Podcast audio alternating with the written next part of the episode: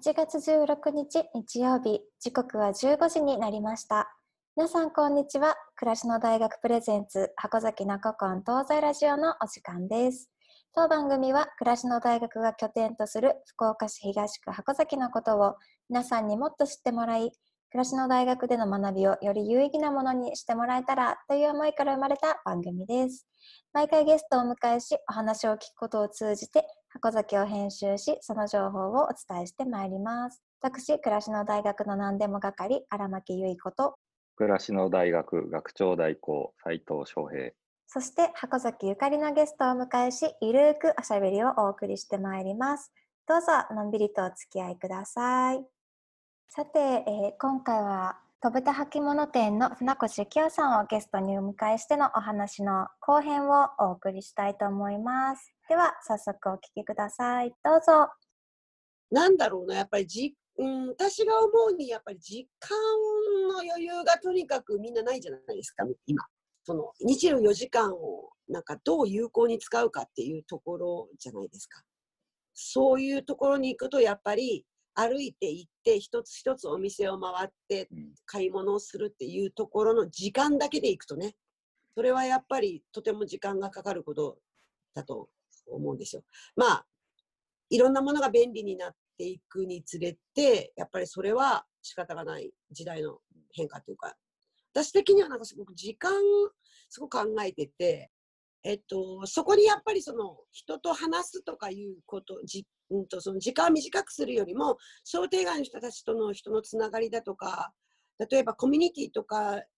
を重視する人は、そこに時間を取るっていうことは全然億劫じゃないと思うんだけど、えー、っとそこ時間だけを考えてしまうとやっぱりね、1個のところに車で行って大量にそのほら大きいところで全部買って車に積んでお家に帰るっていうのが絶対便利のでもうそれは仕方がない時代の流れかなと思います。ただ結構箱崎商店街とか箱崎が私思うに逆にねまあ残ってる方じゃないかと思ってて本当になんかそれはすごい思ってて。思うとそうですよね。そうなんですよ。うん、例えば川端商店街だってそうだと思うんだけど、うんうん、あのよくもまあちょっとあのみんながやっぱお客さんであそこはまあケナルシティシティができて、まあ、メインの明治通りからずっと抜けてあそこを通ってキャナルに行けたりとかするのももちろんあったとは思うんだけどなんでしょうね。やっぱり最終的にはその町の人たちの絆とか商店街の人たちの絆とかが、あのー、踏ん張らせてるのかなっていう気もするかな。うんうんじゃなかったらもう全然人とか寄ってこない。もういもういつでもシャッター街になってもおかしくなかった状況だと思います。箱崎だって。そうですよね。全部が。全部が、うんうんうん、もう一点も残ってなくてもおかしくなかったですよね。私は私はそのくらいで、そのあの、もっと増えればいいなとかもっとあれだなとか思ったりすることも一時期なんとかこれをとか思った時期もあったけど逆に言ったらその人たちが今ほら居酒屋さんとか多いじゃないですか。今ちょっとコロナでね、もうその頑張ってる人たちもすごく苦しい思いをされてると思うけど、居酒屋さんだったり、例えばその箱ビルみたいにイベントで人を集めたりとか、もちろんその皆さんがやってる箱フェスとかもそうだけど、えー、なんか外から来るお客さんたちがなんか来てくれるなんか基盤にはなってるじゃないですかあの箱崎商店街、はいはい、やっぱり。そ、ね,、この例えばシャッターになっててもそこの空き店舗で何かやるとかさ、うんうん、なんか箱崎商店街に人が来やすい環境ではあるじゃないですか。まあ西、西日本銀行があったりとか、箱崎宮があったりとか、駅が近くね。そうですね。立地条件みたいなの、新たにこれを作ろうとすると絶対作れないじゃないですか。うんうんうん、こんな条件のいいとこにさ。そうですね。それを考えると、あのー、箱崎はすごいよく頑張ってるっていうか、はい。うん、だから箱崎は頑張ってるんじゃないかな。山、だから多分川端とかも山笠があるからだと思うんだけど、あそうですね、なんかそういうことでね、深くこう考えていくと、やっぱりそのほら、お宮があって、私たちだったら、ちょっとなくなっちゃったけど、北条絵とかさ、はい。なんかそういう祭りでこう、はいはい。昔から集っている町ってやっぱそう、今なって考えるとやっぱり歴史ってすごいんだろうなっては思います。うん。うんうん。あそこもやっぱり大元はね櫛田神社はい。だろうしね、そう箱崎だったらやっぱり箱崎行くだろうし、そこにね、うん効率よりも優先されるべきものがあるそうわけですよね。そうそうなんう。ん。つつながりみたいなですね。うん。でもそれがその苦しい時期をそうやってなんかみんなで乗り越えていくことによって今どういうことが起きてるかっていうと商店街とお年寄りばっか多いじゃないですか。やっぱりそのなんていうの買い物難民の人たちってやっぱり行ってやっぱ近所の人たちのお年寄りはちょっと離れていても手押し車をしながらやっぱりそういう信頼のあるお店に来て買うっていう状況があるのは事実なので、うんそれで役に立ってたりするわけじゃないですか。なるほど。あとは、まあ、当たり前だけど、特化したお店がやっぱ確実に残っているっていうのも思いますよね。多分秀島さんのペース、はいはい。うちとかもそうだし、うんうんなんかやっぱり古くからあるみたい。あとはやっぱり昔からの信頼で、まあ、ルート販売をされてる、例えば、えっと、給食をやってるだとか、小学校とか、うんうんいろんなところに納品をずっと続けてるとか、うん昔からのその、あの信頼でお店をずっと続けてらっしゃる昔からた企業に頼まれて納品してるとかそういうところも残ってますよね。うんうんうん。そうですね。なんか、うん、すごくいい。まあ、今の箱崎一丁目のセブンイレブンも元はお酒屋さんで、辰巳屋さんっていうお酒屋さんが、うん携帯は変えてるけど、やっぱ脈々とね、そういうのは残しながらはい。変化をしていってるっていうところだと思うので、ここにずっといらっしゃるっていうのがやっぱり一番だと思うんですよ。うんうんうん。あそうですね。住んでらっしゃるので。はいはい。そういうのですよね。いや、もううちのお店なんかもう箱崎を、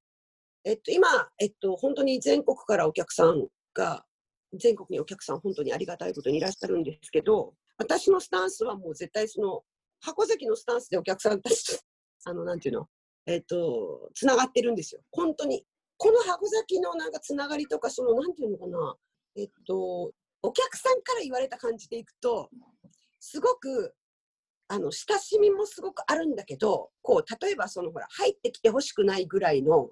ギリギリのラインには入ってこないらしいんですよね。そう私全然記憶ないわかんない。それって多分みんなそうは箱崎は多分、昔からえっとはい箱崎の町ってみんなお店屋さんが多かったじゃないですか。はい。近所のおじちゃんとおばちゃん親しいもう親とかと変わりない人たちがたまにお客さんなんですよね。ありますみんなどこの店も。そうですよね。うんお互いそうですよね。そうそううんうんことあんまはりべったりしてないと。うん。べったりしてないわけじゃなくてね、なんかね、うん全部が分かっていると、うん。もう言わなくていいこと言わなくていいじゃんっていう感じですよ。うんうんもうだって例えば家族で誰か病気、すごく重病になったとしたら、それをいちいちあんたのとこ重病になったってねとは誰も聞かないで、例えばそのそっちの子供さんとかが小さかったら、今日うちでご飯食べさせとくよっていう感じです。それがもう箱崎結構、あ少なくとも私の周り、まあみんなそうでした。うんえーと本当にあのありがたいことに地域に育ててもらった感じはすごくあります。だからそれをなんだろうありがたいなと思う反面今なかなかやりにくいじゃないですかマンションでね本当に顔しそうですなかったり。それこそ子供たちのにしても子供たち近所のその近所の人たちの子供はもう逆に全然いいんですけどあの知り合いの子供とかはあんまりその新しく白崎とかに住んであった方の子供さんは本当に幼稚園とか小学校とか中学校とかで同学年にならない限りは新しい人となんか親しくなる機会ってなかなか子供を介してじゃないとなかったりとかするうんうんので、そうですね。なのでそういうのねあの箱崎のこの感じを全部東京にイベントに行こうが大阪に行こうがどこに行こうがこのまま持っていくんです。もう箱崎仕様で行くんですね。もう箱崎仕様です。完璧にお客さんに。へーだから多分、うんうん。えっと、全然愛想良くない。あの、あんたもう商売人っていうぐらい愛想良くないです。今日は何事？みたいな感じですよね。なるほでもそれが多うん。分すごくいいって言われてて、ど。リピーターになってくれたりとか、また遠くからなのにまた、うん九州旅行を計画してきてくれたりとかするのは、やっぱり、で、箱崎に来てなんかね、やっぱりね、みたいなことも言われたりします。あの、あ、なんかここなんですね、キムさんのとこみたいなとこ言われたりしたこともあるんで、えー、しめしめですよね。趣味趣味ですね。ちょっとやっぱり40代で父が亡くなってすぐの時は、私も外で仕事をしてた関係もあって、はい。ちょっと構え、構えているか、私が何かどうか色を出すのかなみたいな感じで思ったけど、うんそれはもう無駄な抵抗でもこのままでいいと思います。もいやー面白いお話がお聞きできました。いやねなんか今はそういうこう無言でなんだろう察するというかなんか無言でも分かり合えるみたいなことってあんまり他人とないじゃないです。ない時代だなと思って。う、うん、うん。もしかしたらでも箱崎そのままなんで、私結構ほら、うん。質問するんで、あの、ん。学校どこですかとかそんな質問はしませんよ。どこからいらっしゃいましたかとかさ、なんではいうはい。ちの、うちを知ったんですか？っていう質問をするんですね。うんうんうんで、初めて来るお客様ネットで見ましたとか、お友達の紹介でとかうんうんうんがほとんどじゃないですか。はいでも、どういう経緯でうちを知って、なんでうちに来ようと思ったかにすっごい興味があって。うんうん、それはそうですよね。えー、最後に、あのーお尋ねしたいなと思うのが、きよさんの代になられて、8割方下駄に、まあ、戻されたっていう話がありましたが、このね、コロナ時代っていうのもありますが、今後、こう、お店をどうしていこうかなといったこととかってお考えありますか？うん本当にコロナで時間があって、まあ、今後どうしていこうかっていうのは考えた。今の形態で、100年ぐらいまではなんとか、まあちょっとちっちゃな変化はあると思うんですけど、やっていけそうだなっていう気はするのは、えっと、バックグラウンドである問屋さんとかで、まあ、あの、なんとか8年ぐらいは、もしかして途中で辞められたとしても、デッドストックみたいなのはたくさん見てきたので、そういうものをうちであの、あれして、バックグラウンドあるので、8年はなんとかなるかなと。あとは若く、あの、いい職人さんたちも何人かいらっしゃるので、ただ、それ以降ですよね。あの、100年以降、うちのお店を考えたんですね。あと8年で68です、私。で、一応70で、リタイアって言ったらちょっと変なんですけど、70でちょっと一つ考えようかなと思ってて、えー、コロナ時代なんだけど、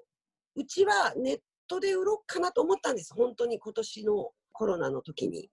でも、なんかちょっと待てよと思ってて、履き心地って目に見えないじゃないですか。で絶対合わないと履けない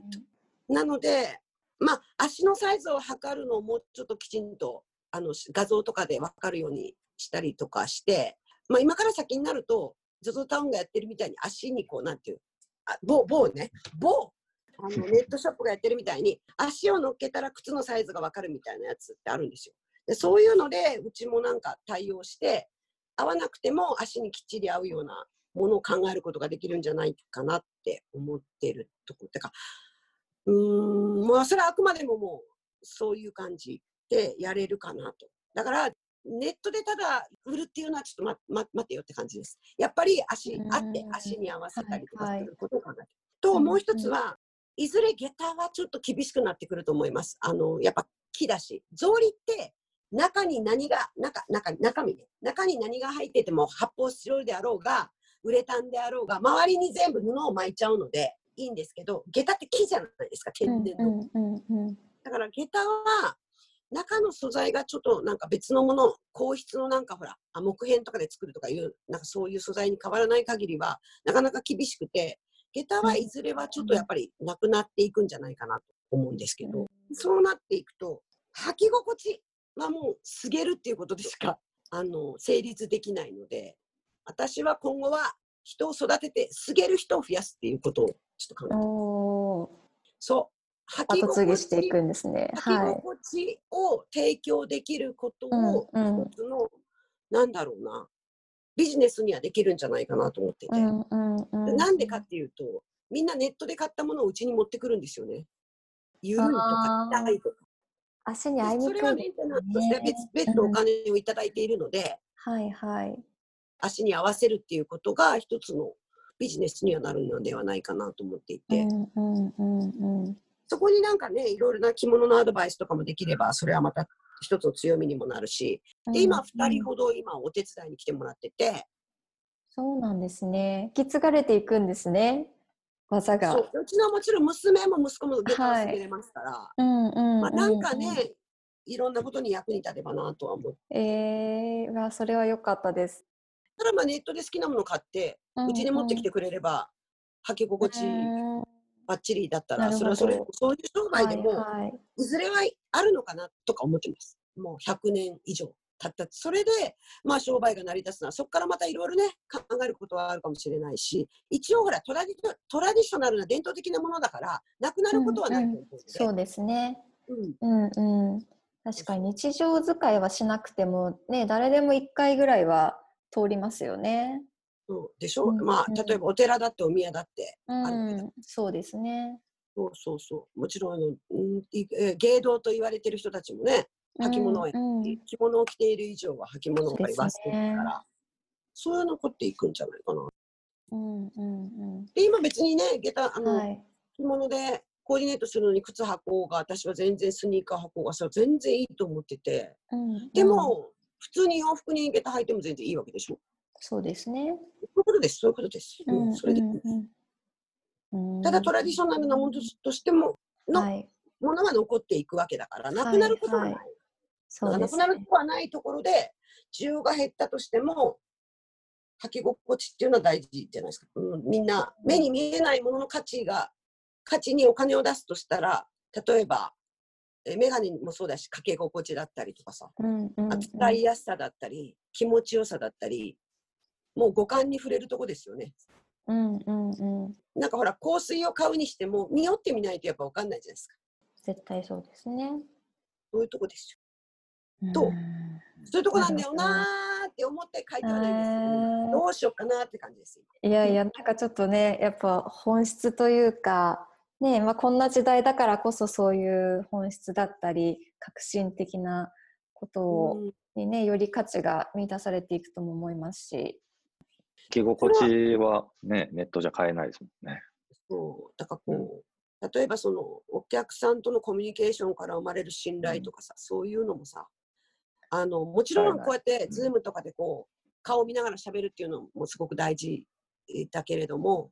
やっぱりこう会ってコミュニケーションを取っていく。例えばやっぱりそこにはやっぱその人の佇まいとかうんその時の雰囲気とか絶対あると思うんですよね。だからそこが最後の人の砦のような気もするけどね。人間同士のなんかつながりのね。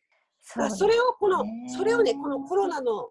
コロナっていうこう人に会ったりとか接触がしにくいところにどう保っていくかっていうのをもっとみんなが考えないと、うん、いけないんじゃないかなって思ったりしている。うんうんうんうん。まあ、ワクチンができたら、ねうん、本当ですね。それをね、本当、願っうん、願うしかないですよね。で。もなんかもっと大切な感じになるんじゃないかなと思ってて、これを、を越していくと、今からもコロナじゃなくて別のウイルスとかね、多分きっとずっといろいろそういうことが起きてくる。そうですよね。たびにこういうことがあるけど、うん。なんかもう、なんか本当に大事なことってなんだろうとか結構さ、思ったりしませんでした？うんうん、いや思いました。本当にあのできなくなったことが増えた分見えてきたことっていうのは多かったなっていうのは、うん、実感しましたね。いいいいことですいい。いいことじゃないんだけど、まあ、私的にはすごくこう神の継承よね、神の継承だよねってずっと思っていて、うんうんうんまあ、これはちょっと話はずれるけど、あの、何億年ってかけて地球作られたものがここ100年ぐらいで人間がめちゃくちゃにしちゃってるじゃないですか。そうですね。これはやっぱりうんちゃうんじゃね？みたいな感じで、うんうんうん注意喚起じゃないかなと思って。うんうんうんいや本当そうかもしれないですよね。もっとだから賢くなった分別な方向に賢さも使わないといそうけない。ですね。うん。でコロナにこんだけなったらすごい綺麗だそうです。あの宇宙ステーションから見たら地球がめちゃくちゃ。おオねそうらしいですよオね。ゾン層もねすごくこうちょっとうん広がってたのが狭くなってたりとかするんで、うんね、なくなってた部分が。いやいやいやなんかそういうことです？よ。いや普だから段どんだけっていうね。だから地球が浄化するためにウイルスを作ったんじゃないか。いやいやいや、本当地球の悲鳴というかね、本当にそうかもしれないですよでやねっ。ぱりたくさんの方が本当になもうどういう状況でも亡くなっているというのは事実でなんかそこでまた改めてあなんか自分って動物なんだなとも思いました。うん。一動物。そうですね。確かに。だからなんか本当に、なんていうの、人としてあるべきっていうか、なんか自分の本質っていうか、ものを考えたりとか、はい。想像したりとかいうのってすごく人間じゃないとなかなかできないじゃないですか。例えばうん私はイタリア人にはなれないけど、イタリアのそのすごい亡くなっている場所に、の人たちって今どんな感じなんだろうということを想像、自分の中のありとあらゆる経験を持って想像するっていうことはできるじゃないですか。うんうんうんまあ、そういうところでね。うん想像力。ね本当人間として何ができるのかとか大切にしていかないといけないこととかは改めて考えなきゃいけないですし大切にしていきたいなというそうです。ですね。やっぱりなんかな、箱崎って、やっぱりこう、思いやりを持ってるベース、あ確かに箱崎っていうのが、まあ、昔はちっちゃな町だった、あのなんていうの、村みたいな感じなので、うん、と私のおばあちゃんの代、おばあちゃんぐらいだと、いとこがそこのお嫁さんで、こっちの二いとこがあっちの、もう箱崎同士、こう、ずっと辿っていくと、みんな親戚みたいな感じなんですよね。こう街中が、あの、はい。お嫁に来ても、お嫁に、例えば粕谷の方から嫁に来たけど、箱崎のどこどこさんが向こうにお向こうにおお嫁に行って、そっちの紹介でいい人がおるけん箱崎に来たとかさ、なんかうん。結構そういうのすごく聞く。が、家族みたいな感じのベースはそうなのかもしれないけど、まあ、あの、ね、自分のことのように相手を思うとかいうことを、なんか、してきた街じゃないかなっては思います。今、だんだんそれが少なくなってきてるとはいえ、やっぱりベースにある箱崎のなんかイメージ、私の持ってるイメージはそんな感じかな。うん。だからまあそれで、今からも箱崎にいっぱいお店とかできたとしても、やっぱりそのい今あるなんかみんながイメージしてるもの、箱崎ってどんなイメージとか前ほらアンケートとかちらっと取ってもらはいったら、はいあの昭和っぽいとかさいろいろこう、うん。みんながイメージしてるところは、うん少なからず地元が持ってる私たちがそれを保ってきたのと近いので、うんうん。そういう人たちがやっぱ集まってきてくれてまた新しい街を作ってくれたらいいなと思います。やっぱ九州大学大きかったのでやっぱなくなって新しい街になるっていうところで旧大がなくなった分やっぱ旧大のあのいた時のあの学生さんたちのなんかざわざわとかなんか若さとかそういうものもこの箱崎の今ある歴史の中には必ず脈々と残っていると思うのでそういうのも含めて残ればいいなって思ってます。次の世代の人たち。うんうん本当ですねやっぱり次の世代につないでいくことをうん、していかないとですもんね。なんかもういいさっきほら下駄をすげるのを教えるっていうのもあったけど、はい。私はなんかお店を始めてっていうか、まあ、いろいろなこと仕事もしてきたけど還暦になってすごくちょうどコロナで還暦だったんですよねまさしく今年が還暦、しかも自粛中に誕生日を迎えてもう名実ともに還暦になり、うん。なんかあのいい機会だったような気がします。こうん。の還暦で。いろんな新しいものも始めようと思ったし。でそこでやっぱり伝えるっていうもう60だけど今から伝えるっていうことを私のまたライフワークの一つにはい。しようと思ってます。まあお店のこともそうだしうんうん。それは今日こうやってお話しすることもそうだし、はいなんかそういう昔こうやったけんこうせないかんよっていう伝えるんじゃなくっていいところを残していってねっていうことです。うんうんうん。いやー、きよさんの存在が箱崎にとっても大きいです。うーうんんきっと1年後も楽し100周年楽しみにしてます。そうね。はい。こっそりやります。こっそり。こっそり ですか？老舗なんてってよくうちは老舗ですみたいなテレビで言った言われた分はもう、はい。やとは言うけどもしょうがないけど、うんうん100年目からと思ってて私老舗ってうん。なるほど。やっとやっと仲間に入らせてもらって、優秀の美を飾るやっぱね、でもすごい人ほど謙虚ですよね。すごくないです。すごくないです。毎日仕事したくないしももう。いやいやいや、でもね、本当伝える役目っておっしゃられる通り、なんか今日もすごくいろんなあの聞いたことないような話とかもお聞きできてこれもラジオもあのアーカイブとしてきっといろんな方に届くので、はい、うん。すごくいいお話がお届けできるなと思います。まあ一つ寂しいとしたら私はい。わゆる下駄屋な飛べたのきよちゃんっていうので周りの人たちみんなにこう可愛がって本当にもらったんですよね。うんうん。でそれはたくさんのおじちゃんとかおばちゃん近所の商店街とか商店街じゃない親戚とかも箱崎いっぱいいたのでうんうんうん。どんだけの人がそうやって可愛がったり、まあ、叱ってくれたりしたかなって思うと私はそんだけの人数の子供たちに何も教えてきてないなって思うのはちょっと寂しいかな。もらった人数的にね、まあうん。仕方がないけど、はい。だからまあ接する子どもたちとか、まあ、近所の子どもたちとかマンションの子どもたちとかでも全然知らなくても大人はなかなか難しいけど子どもたちにも挨拶したりとか、はいはいお母さんたちが嫌がらない程度になんとかコミュニケーションを子どもたちに取ろうとは努力してます。なるほど。いやいやもう今ではねやっぱ貴重ですよね貴重だと思いますそういう。うんどんだけ叱られたり怒られたりしてたか いや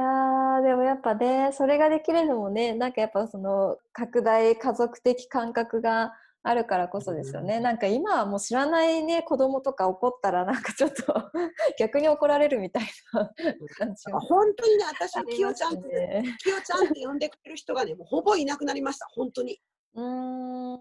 ちゃん付けで呼んでくれる人たちがいないですはい。ここ10年ぐらいでもまだ少し残ってたんですよ。ここ10年ぐらいで。はいはい。ほぼいなくなりました。本当に。それはちょっと寂しいですね。うん。なるほど。いやー いいお話がお聞きできました。あよかったです結構はいお時間いただいちゃいましたが、ぜひまたお話を聞かせてください。今度はなんかテーマを1個とかに絞った方がいいかもわかりました。確かになんか一個だけでも相当ね深掘りできそうですね。箱崎ねまあ面白いむ、うん、面白い昔遊んだこととかさだけとかさどこでいですね。ああそれいいですね。箱崎宮の思い出だけでももう山ほどある旧大の思い出だけでもあーあーなるほど。ね。そうかそうか。箱崎駅だけに特化してもいろいろあるしだからそういうのが面白いからねみんなの面白そうですね。みんなものう昭和さ。多分なんかね 人に話を聞くときには昭和30年代だけにコアにこううその時代もそこら辺だけにして、はいはいその時の思い出を話してもらうだけでうんもすごい面白いかも。なんか時代の時代を語ってもらうみたいな感じで30年代とか40年代50年代とかでなんか語ってもらうとその頃だいたいうんうん二十歳ぐらいだった人とかさ、はい語ってもらはうとめっちゃ面白いと思うよ。確かに。ああ、それもなんかすごい濃ゆいエピソードが出てきそうですね。はい、絶対また映画館も山ほどあったしさう、ーん、確かに。うん映画館のね。喫茶店も山ほどあったしねうーん。本当に箱崎私がちっちゃい頃本当楽しかったよね。三丁目の夕日みたいな感じ本当。なんかいいですね。そういうのな。屋さんもいくつもあったしね。えええまあいろいろ面白い話だった。面白い。いやー、ちょっとまた聞かせてください。はい。はい、ありがとうございます。ありがとうございますはさてエンディングのお時間です今日も楽しい時間でしたね学長代行いかがでしたか、えーやっぱり、きよさんは、あれですね、こう、まあ、街は人だし、お店も人だということを再現している方で、うーんさんが箱崎っていう感じ。本当ですね。うん。うん。ね、本当に、まあ、お店との関わりでいけば、きよさんみたいな発想をするからこそ、なんかこう逆転の発想というか、このネットの時代の中で、まあ、物は買えるけど履き心地は買えないとか、うん、そういうふうな、えーことによって、要するに物を売ることも考えたけど、結局来てもらって、まあ、そのすげるという行為だったり、それによって生み出される履き心地っていう質みたいな機,、まあ、機能みたいな、そういうものは、やっぱり最後のところは人でしかできないみたいな部う分んうんうん。が、うん。非常にこう感銘を受けたというか、なるほどというふうな納得がありましたし、もう一つその街との関わりというところでいくと、うん、やっぱりまあその町中親戚というか、これまで町に育ててもらって、まあ、きよちゃんっていうふうにもう呼んでくれる人ももうほぼいなくなったというふうな話もありましたけど、多分、きよさんって言って慕う方はたくさんいらっしゃると思うので、まあその、ね。うん、なんか自分がやってもらったほどできてないということを言われてましたけど、多分まあいろんな形でされてるんじゃないかなというふうにもうん改めて思いました。うん、いや本当ねよくしていただけるんですよ。私もあの下駄を購入させていただいたこともあるんですけど、うんなんかもう突然行ってというかちょっといついつ行きたいですって言って行って本当親身にですねこれどうねみたいな感じで あのやっていただいて、ね、やっぱなんかそういうねコミュニケーションっていうのはやっぱりその時間優先であの暮らして暮らさざるを得ない方っていうのはもちろんいらっしゃるとは思うんですけどこうそういうコミュニケーションの中で得られるものだったりに重きを置くっていう人もいらっしゃるからこそ、まあ、あの牧雄さんのお店もそうですし小崎の商店街の他のお店も残ってたりするんでしょうしもしかしたら本当はもっとそういう需要というかそういうことをあの好まれる方っていうのはいらっしゃるのかなっていうこともなんか感じるんですよね。こうそういう、まあ、大型のお店とかがどんどん導入されていったような時期を経て今はまたねちょっと、まあ、丁寧にっていうと月並みですけどそういう暮らし方をねあの志されてる方とかもたくさんいらっしゃるからやっぱり箱崎としてはそういう一つの選択肢としてうんこういう街の暮らしとかまあ街の在り方みたいなものを残していけるように、ね、頑張れたらいいなとか思ってました。うん、その通りですね。まあ、その、やっぱり街で暮らすという時の、その、ある種の非効率だから得られる、こう、うんうん自自分のこう、良さとか楽しみみたいなものがあるんだっていうようなことが、まあ、それが箱崎だっていうようなことを、なんかもっと発信できるうんと、うんでそれによってまあそのことを大切に思う人たちに伝わると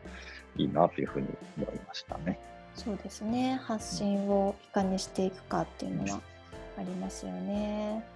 暮らしの大学も頑張りましょう。はい、はい頑張りましょう。はい、えーそしてですね、えーこの暮らしの大学小崎の古今東西ラジオではこんなことを聞いてみたいといったリクエストや質問なども募集しております。リクエストや感想はメールにてお寄せください。メールアドレスは箱崎 .radio.gmail.com となっております。えー些細なことでもどしどしお寄せください。えーそして次回の放送は8月16日日曜日15時からを予定しております。では皆さんまた来週お会いしましょう。Have a good afternoon! Have a good afternoon!